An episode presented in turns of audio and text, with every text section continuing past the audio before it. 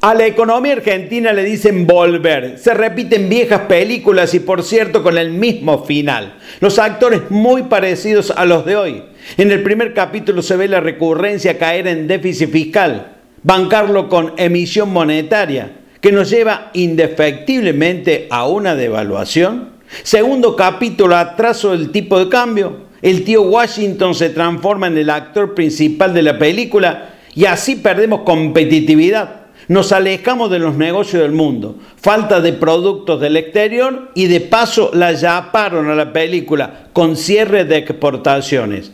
Voy a una pausa comercial y seguimos con la saga 2022 de esta película. Atención, dólar blue diciembre del 1978,50. A fin de septiembre 187 pesos y por estos días canta los 200.